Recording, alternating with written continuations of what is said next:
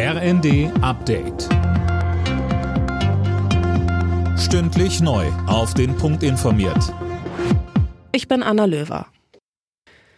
Öffentliche Gebäude sollen ab dem Herbst höchstens auf 19 Grad geheizt werden. Das hat Wirtschaftsminister Habeck der Süddeutschen Zeitung gesagt. Damit soll Energie gespart werden.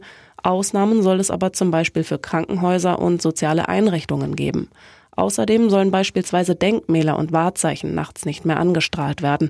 Auch Unternehmen sollen dabei mitziehen. Darüber will Habeck mit dem Arbeitsministerium, Gewerkschaften und Arbeitgeberverbänden reden. Das FBI hat streng geheime Dokumente bei Ex-US-Präsident Trump beschlagnahmt. Das geht aus Gerichtsunterlagen hervor, die der zuständige Bundesrichter freigegeben hat. Bei der Razzia am Montag wurden elf Schriftsätze sichergestellt, von denen einige auch als Top Secret gekennzeichnet waren. Solche Akten aufzubewahren ist verboten. Trump könnten nun bis zu fünf Jahre Haft drohen. Der Ex-Präsident sieht sich als Opfer linksradikaler Demokraten.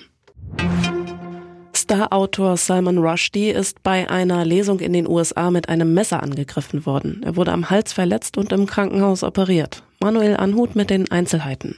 Der Angreifer wurde festgenommen, sein Motiv ist noch nicht bekannt. Aber Rushdie wird seit dem Ende der 80er Jahre mit Todesdrohungen überhäuft, nachdem Irans geistliches Oberhaupt zur Tötung des Schriftstellers aufgerufen hatte. Grund war eine angebliche Beleidigung des Propheten Mohammed in Rushdies Roman Die satanischen Verse.